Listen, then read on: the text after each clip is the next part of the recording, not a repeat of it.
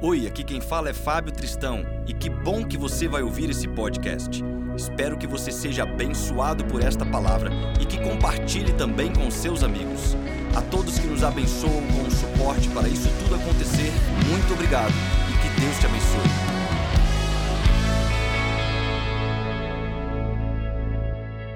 Gênesis capítulo 30, verso 22 ao 24. Os irmãos acompanhem comigo, diz assim: Então Deus lembrou-se de Raquel. Deus ouviu seu clamor e a tornou fértil. Ela engravidou e deu à luz um filho e disse: Deus tirou de mim a minha humilhação. Deu-lhe o nome de José e disse: Que o Senhor me acrescente ainda outro filho. Essa semana eu tive a oportunidade de compartilhar brevemente sobre a história de José como uma pessoa e me trouxe a memória sobre a beleza que tange em diversas esferas sobre a história de José. Eu acredito que José é um dos personagens do Antigo Testamento que talvez tem mais possibilidades de nos ensinar em diversas situações.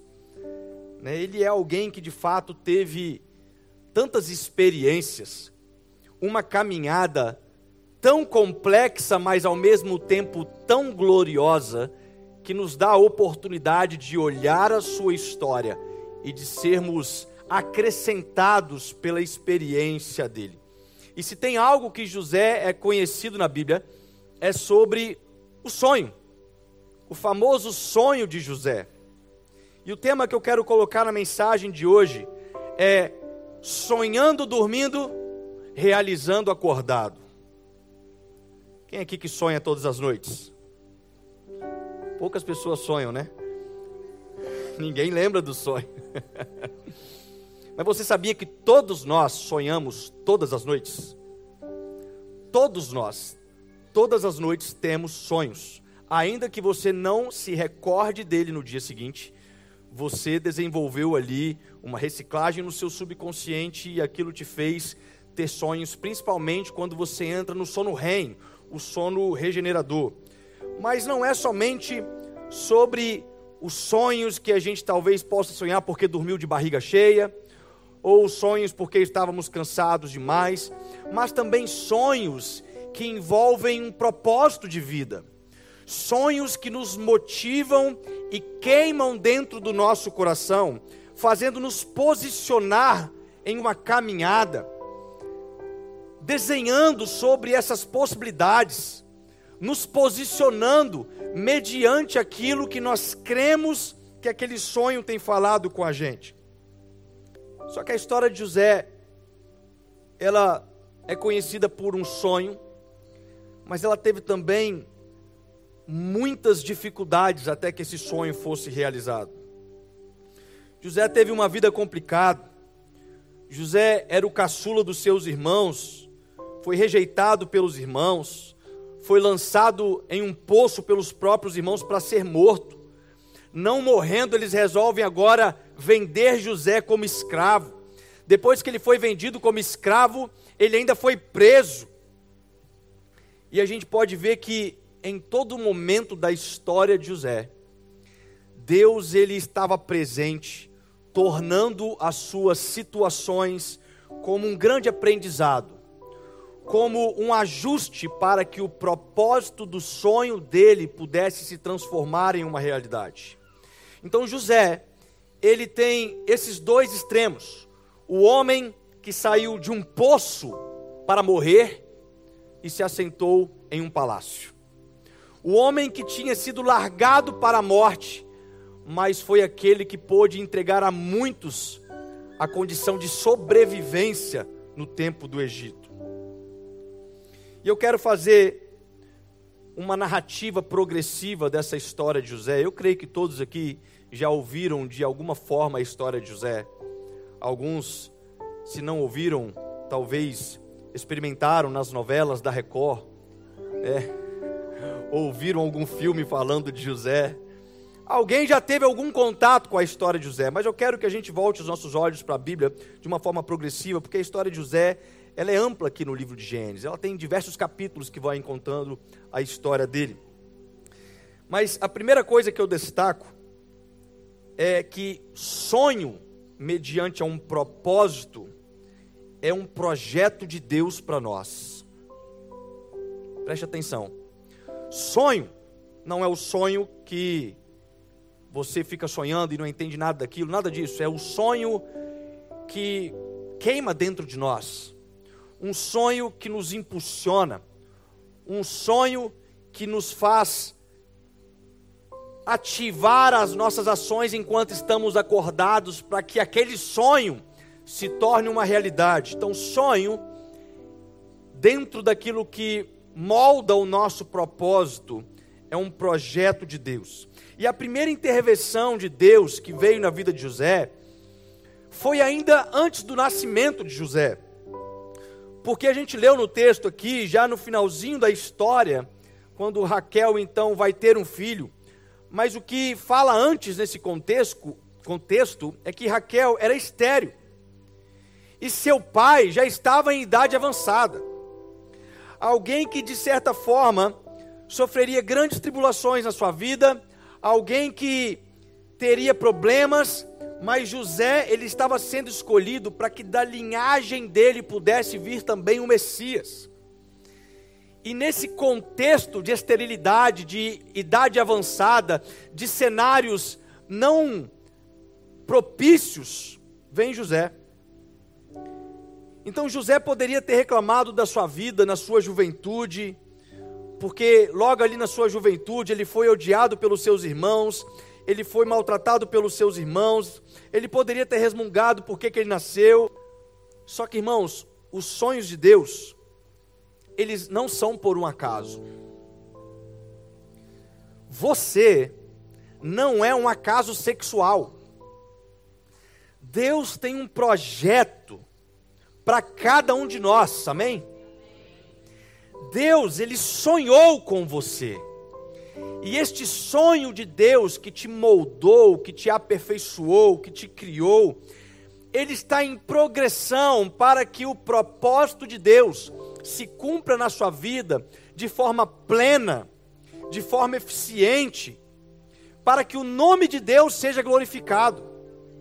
Então a primeira coisa que a gente precisa entender é que para realizar os nossos sonhos, nós precisamos lembrar que Deus já havia sonhado conosco. Ele já tem um plano para todos nós. Como ele diz para Jeremias, profeta Jeremias, ele diz assim: Eu te conhecia antes mesmo de você nascer. Antes de você ser formado, eu já havia sonhado com você. E assim, Deus faz conosco. Ele nos formou, ele nos criou, ele sonhou com um propósito a ser executado na nossa vida. Mas o problema é que depois que a gente nasce e a gente vai tomando uma certa maturidade, nós começamos a ter os nossos próprios desejos de sonhos. Ah, eu sempre sonhei em ser um médico bem-sucedido. Eu sempre sonhei em ser um empresário. Eu sempre sonhei em ser um jogador. Eu sempre sonhei em ser um missionário. Sempre sonhei em tantas coisas. E a pessoa cresce e ela começa a perceber que ao invés dela caminhar rumo aos seus sonhos, ela acaba sendo lançada em um poço aquilo que ardia no coração dela, que ela almejava, que ela colocou como objetivo, que ela tinha referências. Fulano é uma referência, porque eu quero ser igual a ele.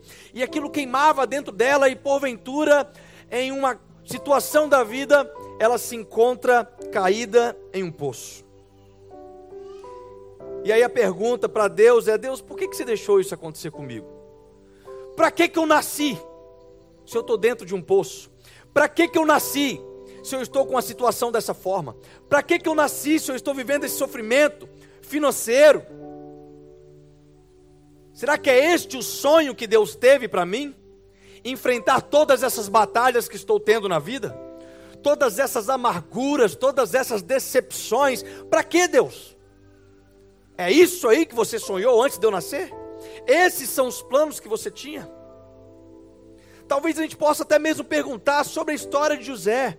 Se Deus teve um sonho com José, se Deus fez com que uma mulher estéril e um homem em idade avançada pudesse ter um filho, por que, que Deus deixaria os seus irmãos lançarem ele em um poço para ser morto? Por que, que Deus deixaria ele ser vendido como escravos e ser levado para o Egito?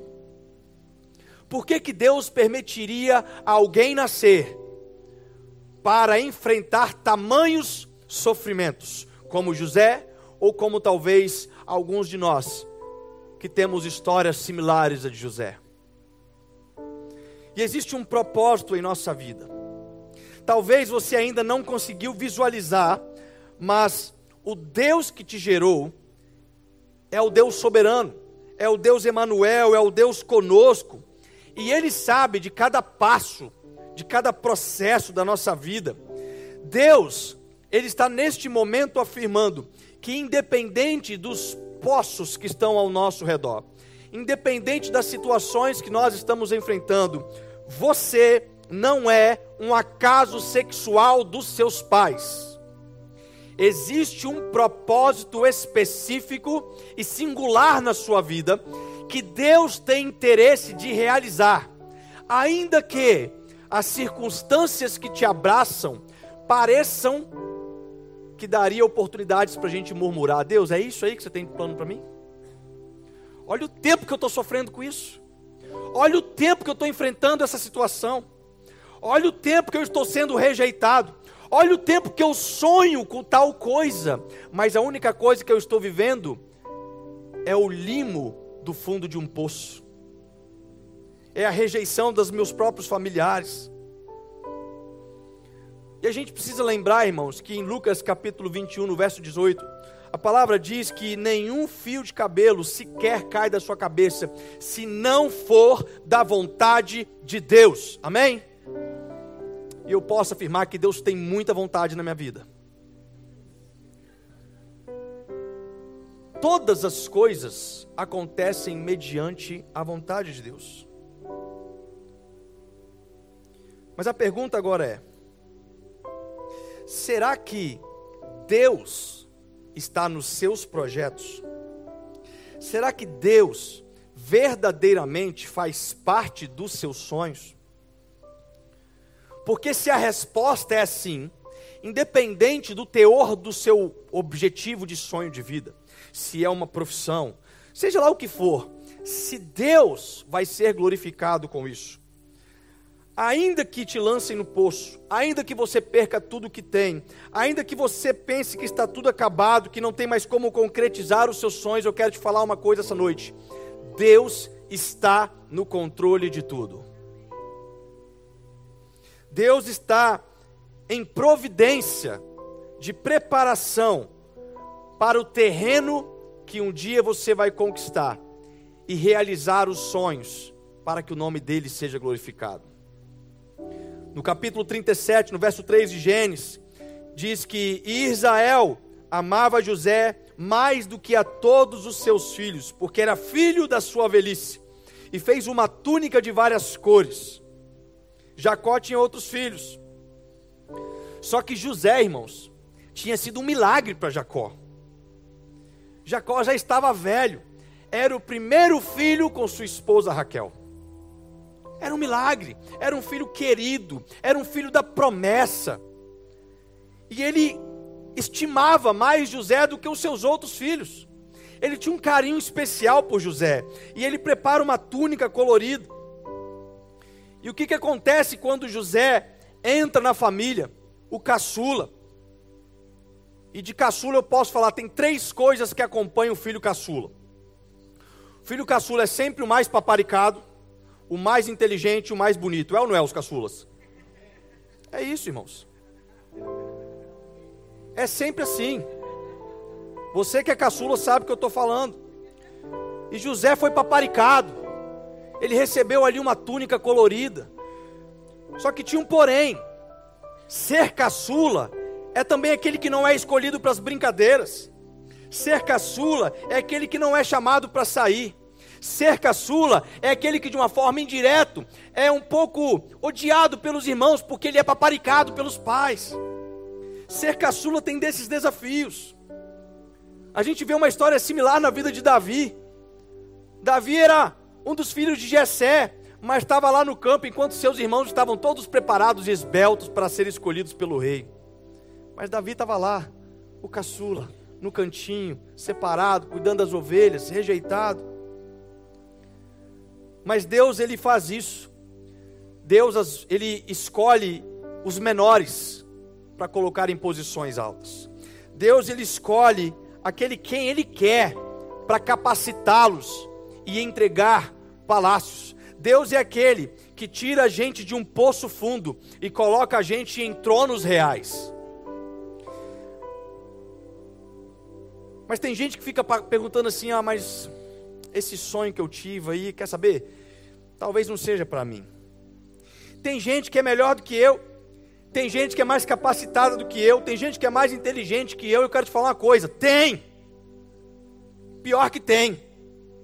Tem gente melhor que você, tem gente mais capacitada que você. Só que Deus escolheu você para realizar os planos que Ele tem na sua vida. Esses planos de Deus, ele é algo singular, ele é para você.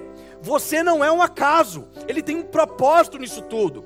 Deus tem um plano para ser realizado em sua vida. Deus tem um sonho para te entregar. Mas a gente vê no verso 19 do capítulo 37, se puder projetar para mim, é o segundo ponto que eu quero falar na história de José. José teve um sonho, e quando a gente sonha com algo na vida, sempre tem alguém querendo te acordar. Sabe aquele sonho que te acorda na hora mais legal do sonho? A vida é assim. Quando você está almejando algo, quando você vai compartilhar o seu sonho, sempre tem alguém querendo te acordar. Olha o que, que o texto diz. Lá vem aquele sonhador, diziam uns aos outros: É agora Vamos matá-lo e jogá-los num destes poços, e diremos que um animal selvagem o devorou. Veremos então o que será dos seus sonhos. Deus havia dado um sonho para José, e José, com toda a humildade, resolve compartilhar dos seus sonhos com seus familiares, com seus irmãos, com seus pais. Você imagina, estava lá José reunido com a sua família, tomando um café da tarde e ele chega para chamar atenção. Talvez os irmãos dele falem assim: aí, já vem o, o caçula querer chamar atenção, ó. o queridinho, o sonhador, aquele que tem a túnica colorida. E José chama a atenção dos seus irmãos e fala assim: Olha, eu preciso contar um sonho para vocês. No meu sonho, vocês se curvavam, se curvavam diante de mim. Inclusive você, papai e mamãe, vocês também se curvavam diante de mim. No meu sonho eu governava sobre vocês. E é um sonho bem humilde, né? É um sonho bem humilde. Talvez se qualquer um de nós estivéssemos naquele momento na posição dos irmãos de José, a gente olharia para eles e falava assim: ah, acorda, José. Ei, acorda, você já saiu da cama, seis da manhã você saiu da cama, acorda. Para de sonhar com isso. Você acabou de chegar, você é o mais novo, você é o, o, menos incapaz, o que tem menos experiência. Só porque você é o escolhidinho do papai, você acha que você vai colocar esse sonho diante da gente? Então, sempre que você tem um sonho, alguém vai querer te acordar. Sempre que Deus te dá um projeto, alguém vai querer te desanimar. Porque tem muitas pessoas que não conseguem enxergar que alguém como você pode ter êxito na vida. Muitas pessoas olham para você e colocam um rótulo: fracassado. Não acreditam no seu potencial. Às vezes você compartilha: nossa, eu tinha um desejo de fazer tal coisa na vida, de estudar para tal profissão, de abrir um negócio assim, de fazer tal obra, de ser um missionário, qualquer coisa que você conte que seja o seu sonho, as pessoas olham para você e falam assim: você faz isso não, filho. Você não. Olha bem para você. Você já se olhou no espelho? Você já olhou o seu passado? Você já olhou a sua idade? Você já olhou que você não sabe falar, que você não tem inteligência, que você não tem network, que a sua família é destruída? olha o seu contexto, acorda para a vida. Só que em outros, em outros pontos aquilo está ardendo dentro de você, mas por que isso está sendo gerado no meu coração? Por que, que esse negócio está me consumindo dia e noite? Por que, que esse sonho está acontecendo ainda quando estou acordado? Então, se Deus está nesse sonho, preste atenção, Ele sempre vai levantar alguém para intervir faz parte do projeto de Deus quando nós sonhamos ter pessoas que vão nos expulsar de alguns ambientes. Tem pessoas que vão nos tirar de uma zona de conforto. José estava indo em direção aos irmãos, e aí os irmãos dele falam assim: ó, lá vem o sonhador, vamos lançá-lo neste poço para que ele morra. Sempre tem alguém que vai querer te matar, mas sempre tem alguém que vai se levantar também para entrar em ação.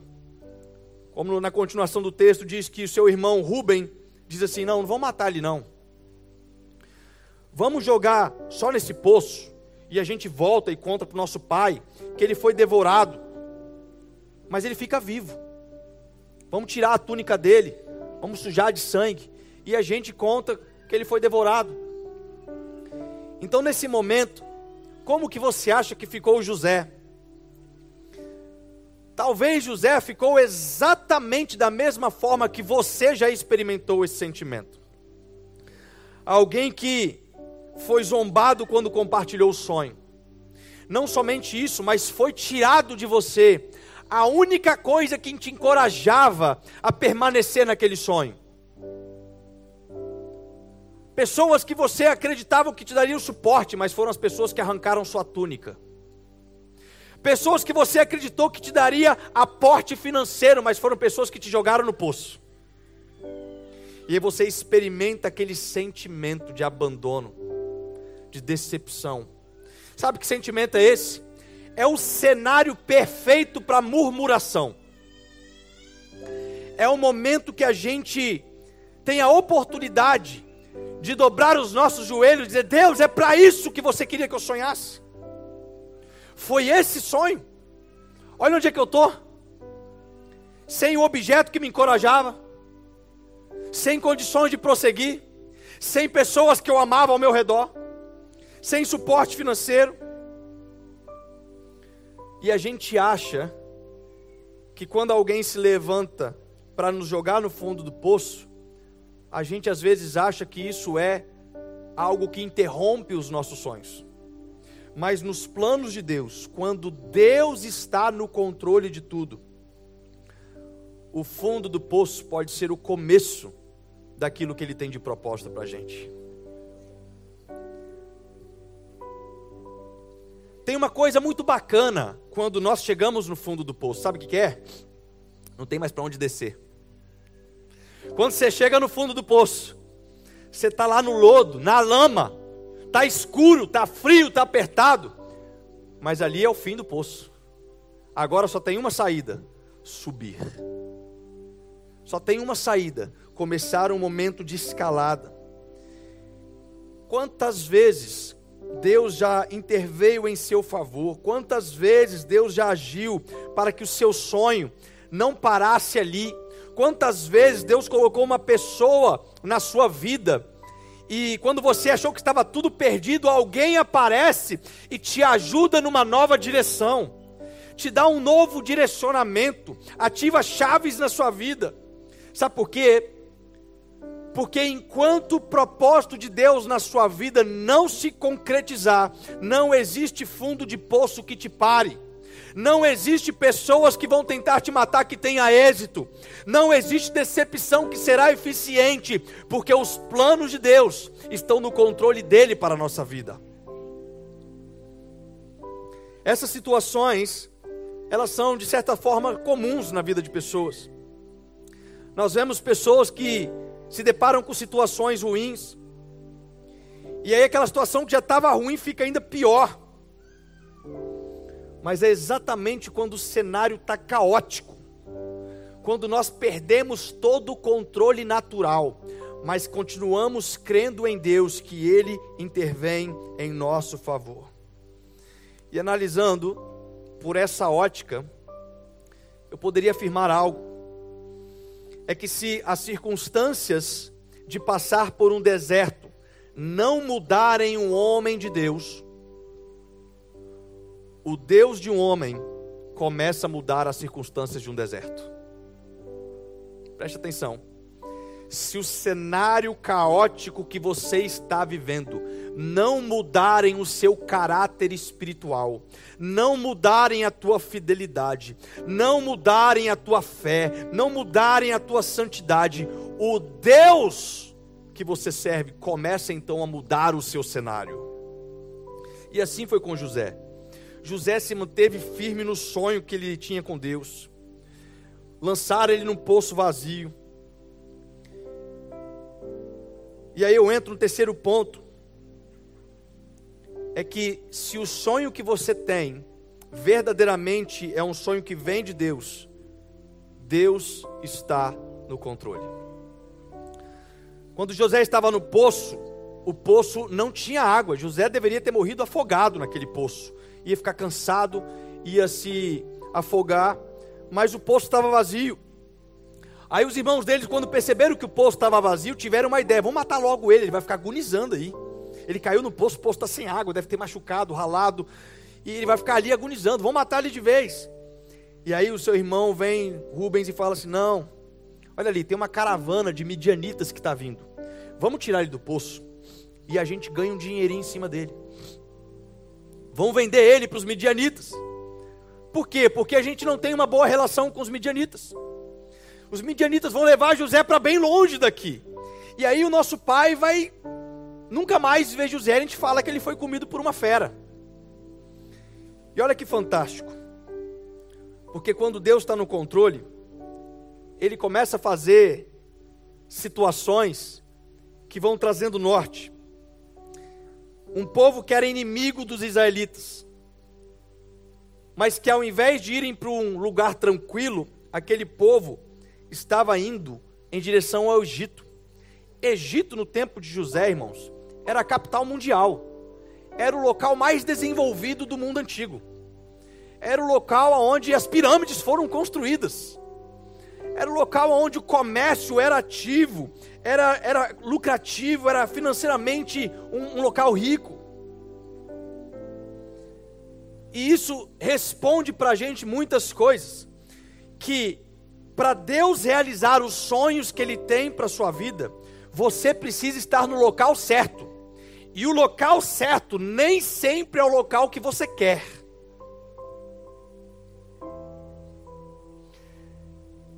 Eu certa vez já brinquei com a minha esposa, poxa, Deus podia me fazer um pastor lá no Havaí, né? Eu ia pastorear no Havaí, você imagina? Igreja Surfistas de Cristo. A gente fazia um culto de manhã e já saía todo mundo para surfar depois. Olha que maravilha. Esse era o local que eu queria. Mas esse não é o local que Deus quer. Deus me quer em geografias específicas. Deus preparou um propósito para a minha vida da mesma forma que preparou um propósito para a sua. Então, você não está passando por esse deserto à toa. Você não está passando por esse trabalho à toa. Você não está passando por este local à toa. Você está passando porque Deus tem processos para se cumprir na sua vida, nas geografias que você tem pisado. Então você pode pensar o seguinte: ah, mas, pastor, você não entende. Eu estou indo em direção para o Egito. Você tem noção? Como que no Egito meu sonho vai se concretizar? Ué, mas foi no Egito que Deus libertou o povo. Egito é lugar de, de, de libertação. É no deserto que a gente tem a oportunidade de nos libertar de coisas que estão nos prendendo. É no deserto que nós vivemos a escola do processo. Então não adianta tentar com a nossa força. Talvez você fique pensando que as coisas estão fora do seu controle, mas o controle de Deus, ele é diferente do nosso controle. É como se você estivesse andando no carro e Jesus estivesse dirigindo e você estivesse no carona com um volante de mentirinha na mão. Você acha que você está controlando, mas quem está no controle é Deus. É Ele quem está te guiando.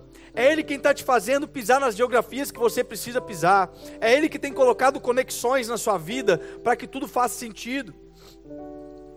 Então você não precisa se preocupar para onde você está indo, se os seus sonhos estão sendo restaurados em Deus. Então os midianitas chegando lá no Egito, que, que eles fizeram? Levaram José para ser vendido no mercado de escravos. E junto com José, com certeza, haviam ali outros milhares de escravos para ser vendidos naquele dia. José não era o único escravo a ser vendido, nós estamos falando da capital do mundo naquele tempo. Então, no mercado de escravos, o que, que viam? Vinham grandes homens, empresários, construtores, de diversas formas, de diversos palácios, avaliar os escravos. José, naquele momento, poderia ser comprado por qualquer uma pessoa. Ele poderia ser comprado para ser um escravo braçal, poderia ser comprado para ser um escravo no campo, poderia ser comprado para ser um escravo sexual, poderia ser comprado para ser um eunuco. Mas de repente, naquele dia, sai Potifar de sua casa. Quem era Potifar? O chefe da guarda de Faraó o homem mais poderoso depois de Faraó no Egito. E ele fala: Eu vou comprar um escravo hoje. Estou fazendo nada, estou com dinheiro na conta, estou precisando de um escravinho. Eu vou no mercado de escravos. E ele chega lá, ele deve ver aquelas centenas de escravos. José tinha aproximadamente de 17 a 19 anos de idade, um jovem, saudável, na sua vitalidade de força, pronto para ser comprado e viver o resto da vida como escravo. E ele compra José.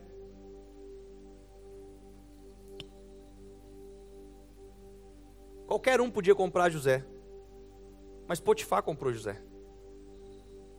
José entra agora para ser escravo na casa do homem mais poderoso do Egito depois de Faraó. Preste atenção, irmãos, sobre os locais que Deus tem te colocado preste atenção sobre as conexões que Deus tem te aproximado. Existem pessoas que você conhece e às vezes nem são cristãs, mas são pessoas que se aproximam da sua vida, que você nem tem uma certa simpatia. Talvez aquela pessoa está te comprando. Ela está sendo a pessoa que tem um poder de compra na sua vida. Um patrão, um cliente, seja lá o que for, mas são pessoas que em um determinado momento podem te colocar na geografia correta. Pessoas que em um determinado momento podem intervir em cenários, abrindo portas que você por si só não abriria. Então presta atenção onde você tem sido colocado. Porque Deus levanta Potifar para as nossas vidas.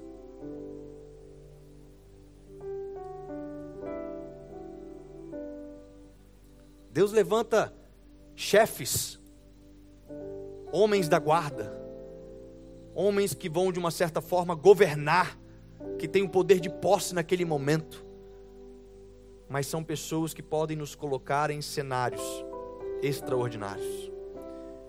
Se José tivesse no Egito sozinho, ele jamais teria oportunidade de entrar na casa do homem mais poderoso depois de Faraó. Em quarto lugar, a gente vê agora o viver o sonho de Deus. Potifar leva José para casa e aí percebe que José poderia ajudar ele dentro de casa.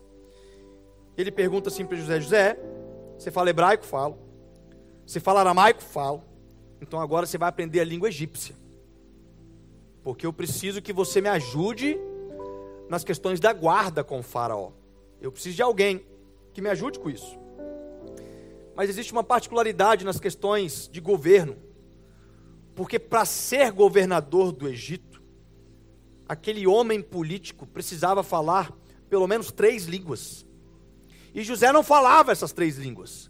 Quando ele entra na casa de Potifar, ele agora começa a desenvolver uma nova língua, a língua que os egípcios falavam.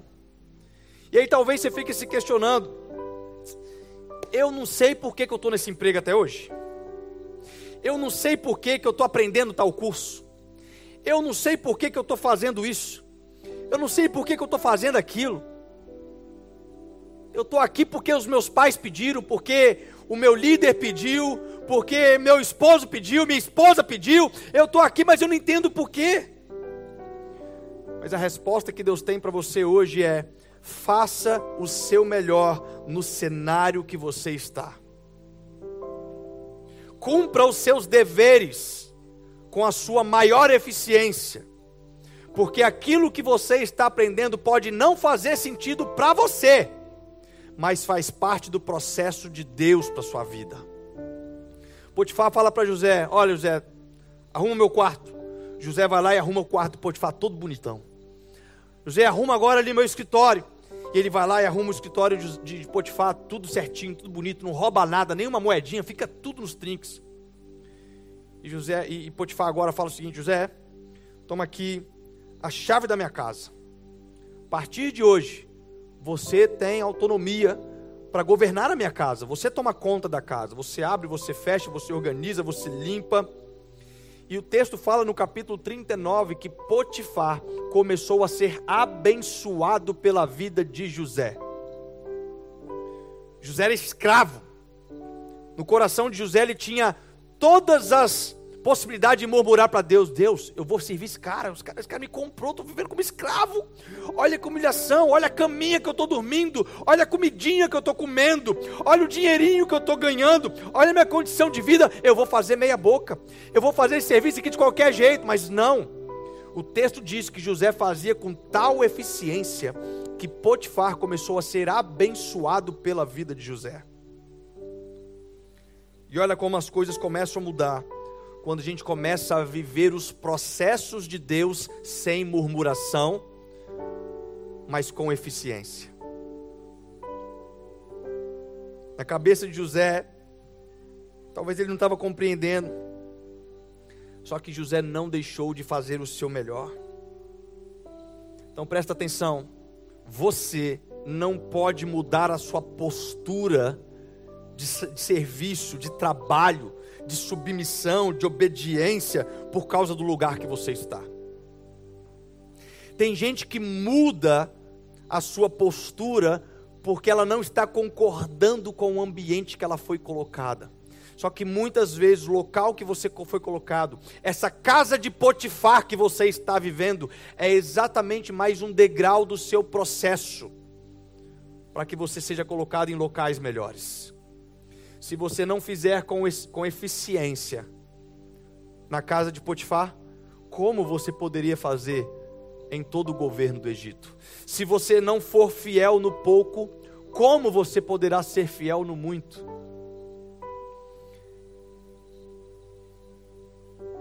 Quando se tem um sonho restaurado em Deus, não importa onde a gente está, não importa as dificuldades, se você não mudar o seu comportamento por causa das circunstâncias, Deus começa a mudar as circunstâncias para abençoar a sua vida. E José teve boas oportunidades para mudar ali seu comportamento. José teve boas oportunidades para quebrar aliança com Deus. Uma delas conta a história é que como ele governava a casa, Potifar, um homem ocupado, sempre na frente de batalha, sempre organizando o seu exército. José em casa, e ali estava a mulher de Potifar. Irmãos, a gente tem que lembrar que Potifar era um homem poderoso. Naquele tempo, homens poderosos escolhiam qual mulher ele ia casar. Ele chegava num grupo de mulheres e falava assim: aquela ali é mais bonita, eu quero casar com ela. E aquela mulher se casava com aquele homem. Então vamos imaginar que a mulher de Potifar era no mínimo do padrão da Nayara para cima. Era mais bela, era mais bonita. Era uma mulher que muitos naquele império gostariam de se casar. E a mulher de Potifar vê José, 18, 19 anos. Você é homem, lembra dos seus 18, 19 anos? Flor da idade. Os hormônios estourando na cara, tanto hormônio. Estava lá José, vê a mulher de Potifar. José podia estar assim, quer saber? Olha, que, olha, que, como é que eu estou vivendo, cara. Fui vendido como escravo, fui tentado ser morto pelos meus irmãos. Estou aqui vivendo essa vida medíocre. Pelo menos eu vou aproveitar uma coisa, vou murmurar aqui mesmo, vou aproveitar alguma coisa. E a mulher de Potifar se apresenta e tenta agarrar José para ter relações sexuais com ele, mas José não muda a postura da aliança. Ele diz: Eu não vou fazer isso, porque eu vou pecar contra Potifar e principalmente contra Deus. Ela arranca as roupas de José e José sai correndo pelado, irmãos. Pensa num jovem santo que sai correndo pelado. E aí a mulher de Potifar, para não ficar feia na história, começa a dizer: Olha, esse cara tentou me estuprar, tentou me agarrar. Ela faz o escândalo, Potifar escutando aquilo, faz o quê? Ah, é, José? Então agora você vai ficar preso. Agora você vai ficar preso. Você imagina? José poderia ter falado assim: Deus, está tudo errado. Eu estou dando o meu melhor. Eu estou organizando a casa de Potifar. Eu estou fazendo tudo direitinho. Eu estou sendo submisso ao meu Senhor. Sendo submisso a Deus. Eu, eu fugi pelado. E agora eu vou ser preso? Podia pelo menos ter pegado então, né? Que assim eu ser preso com um pouquinho de prazer. Mas José preferiu manter a sua santidade e não murmurar. E a pergunta é: aonde está o sonho de José até agora? É por isso que a história de José é tão, é tão maravilhosa, porque o maior processo da história de José é falando sobre as decepções. Quando a gente acha que estava começando a ficar legal, caramba, ele agora está morando na casa do segundo homem mais poderoso, mas ele começa a ser preso, ele vai para a cadeia. Mas é quando nós estamos, irmãos, em locais que a gente não tem controle absoluto, é que a gente começa a perceber que Deus continua no controle. Se você está vivendo o sonho de Deus na sua vida, preste atenção, você não precisa correr atrás da sua bênção. Amém? É a bênção que vai chegar até você. Na hora certa, na geografia correta, do jeito certo, no cenário que Deus preparar para você. Mas se Deus está no controle do seu propósito, para de ficar querendo fazer no seu tempo e comece a viver as etapas do processo. José estava preso, o carcereiro se encanta com José. José começa agora a trabalhar na prisão, ao ponto que o carcereiro fala assim: José, está aqui as chaves da prisão, você governa agora a prisão. E ele começa a administrar a prisão, ele tem um benefício na prisão. Só que algo a mais acontece com José. Ele começa a ter novos contatos. Tem um preso de tal país ali, e ele aprende outro idioma. Tem um preso de tal lugar ali, e ele aprende outra história. Mas tinha um preso lá que era o copeiro de Faraó, que deve ter feito alguma burrice, e Faraó mandou prender aquele copeiro. Aquele copeiro estava preso ali por uma razão: para se conectar com José. A razão era essa. O sonho de José não fazia sentido dentro de uma prisão. Só que dentro da prisão, José começa agora a interpretar os sonhos dos presos. Aquele copeiro um dia teve um sonho. O outro preso teve outro sonho. José falava: Olha, eu sou bom de interpretar sonhos. E tudo que José interpretava acontecia. Chegou um momento que o copeiro ia ser solto. Quando o copeiro ia ser solto, ele ia voltar para sua função de trabalho. E José pega aquela conexão e fala o seguinte: Ô copeiro, lembra de mim quando estiver na frente de Faraó. O texto não fala quanto tempo demorou, mas talvez tenha demorado um ano, dois anos, três anos, cinco anos. Dois anos. Dois anos. Faraó tem um sonho.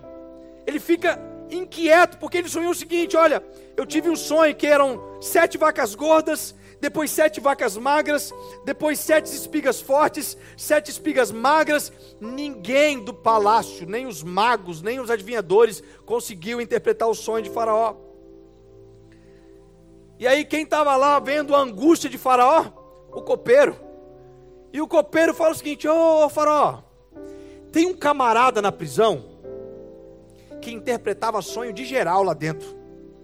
Galera, tudo tendo pesadelo, tudo tendo sonho, tudo sofrendo de noite lá, e tudo que ele interpretava acontecia.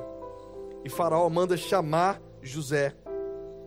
Quando José vai se encontrar com o Faraó, ele se arruma, ele se prepara, ele faz a barba, ele coloca uma roupa e ele vai se encontrar com Faraó, porque daquele momento em diante, aquilo que era um sonho não palpável saiu da etapa de processo e começou a entrar na, na etapa de conquista. Chega a hora da restauração acontecer. Porque quando a gente vive, irmãos, na vontade de Deus, nós temos sonhos que são restaurados. O sonho que José teve lá atrás era: os meus irmãos e os meus pais vão se curvarem diante de mim. Quando o Faraó vê José interpretando o sonho, ele fala assim: Nossa, mas quem melhor do que você mesmo para fazer tudo isso acontecer? Preparar sete anos de silos, guardar sementes para depois.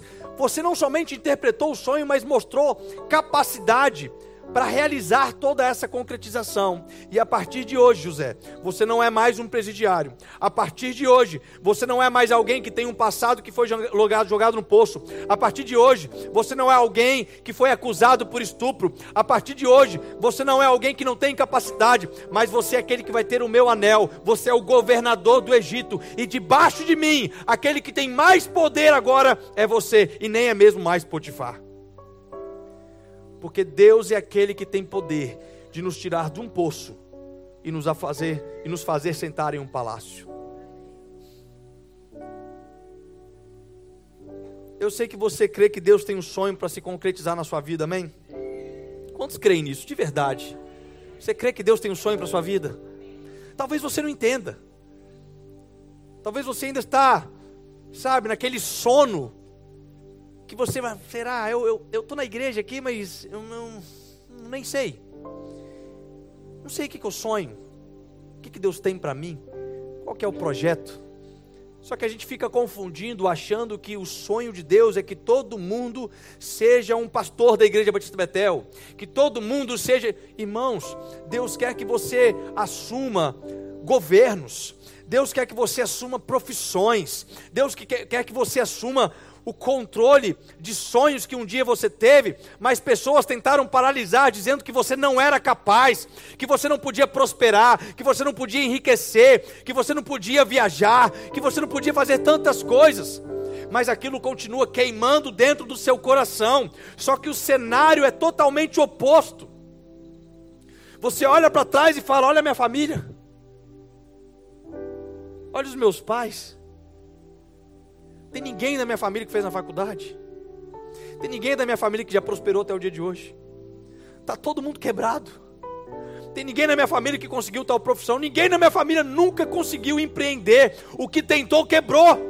Olha o meu contexto. Quando eu falo sobre isso com os meus amigos, as pessoas falam, cara, você não é capaz. Mas esse desejo continua ardendo no meu coração eu tenho sonho de fazer tal coisa, eu tenho sonho de falar para multidões, eu tenho sonho de ajudar pessoas, eu tenho sonho de tocar um instrumento, mas tudo acontece o oposto. E talvez você é um José hoje. Talvez você é um José que está vivendo a realidade de um fundo de poço. Talvez você é um José vivendo a realidade da casa de Potifar. Talvez você é um José vivendo dentro de um presídio interno e ao invés de começar a fazer aquilo que está no teu alcance com eficiência, adorando a Deus, como a palavra diz em Colossenses 3:23, tudo que você fizer, faça para Deus e não para homens. Quando você serve bem o seu patrão, você está adorando a Deus e vivendo o seu processo. Quando você serve bem a liderança da tua igreja, você está adorando a Deus e vivendo o seu processo. Quando você serve bem a tua comunidade, você está adorando a Deus e vivendo o seu processo. Deus tem processos para concluir os nossos sonhos. Só que tem gente que está querendo ficar só dormindo, ao invés de realizar acordado. Ela acorda e não quer realizar.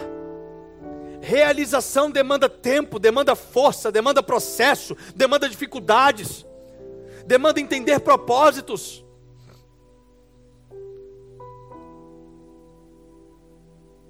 Talvez você está pensando que está vivendo o sonho de Deus, só porque não está num poço, só porque não está na prisão. Mas tem pessoas que na verdade estão precisando serem jogadas no poço. Tem pessoas que estão precisando viver o processo da do empurrãozinho. Porque tem tantos projetos incríveis na mente, mas não se permitem viver os propósitos de Deus. Olha aqui para mim todo mundo. Nunca deixe alguém dizer que você não é capaz quando o seu projeto está em Deus. Você pode realizar aquilo que Deus tem na sua vida. Você pode executar aquilo que você tem sonhado em Deus.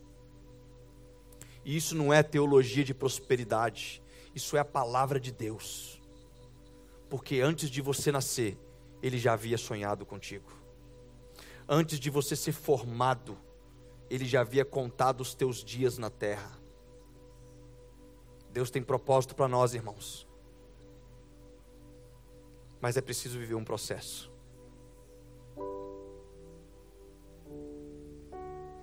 Qual é o estágio do seu processo? Aonde você está hoje?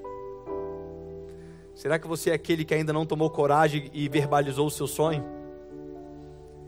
Será que você é aquele que nesse momento está sendo encurralado e pessoas estão falando: vamos jogar no poço? Vamos matar ele? Será que você é aquele que está agora em caminho para uma geografia que você nunca nem mesmo gostaria de ter ido? Qual tem sido o seu estágio do processo?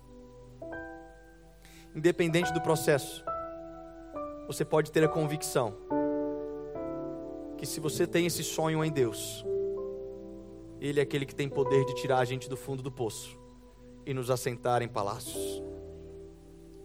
O texto continua dizendo que José começa a governar o Egito. E aí vem a seca. Depois de sete anos que eles fizeram de provisão, vem a seca. E quem sentiu fome? Os irmãos de José, a família de José. E eles falam: Olha, eu ouvi dizer que lá no Egito alguém guardou sementes. Alguém tem comida. E o seu pai fala assim: Vai até lá então. Leve alguns objetos para a gente trocar e a gente ter o que comer e sobreviver. Chegando lá, os irmãos chegam diante de José, eles se curvam diante de José. E o sonho começa a ser realizado. Só que muito além disso, José ele foi expulso da sua família. Porque o propósito de Deus não é fazer com que você perca a sua família, mas com que você restaure ela. Se José não tivesse vivido o seu processo, seus parentes tinham morrido de fome mas quando ele viveu o processo, ele teve condições de alimentar os seus irmãos. Depois o seu pai vem até o Egito, ele alimenta o seu pai, ele distribui terra para os seus parentes, e aquele que havia sido colocado como menor, agora é colocado como maior, o mais estimado, aquele que tem condições de abençoar os próprios familiares, para que Deus seja glorificado. Deus tem projeto para nós, irmãos. Que Deus nos abençoe.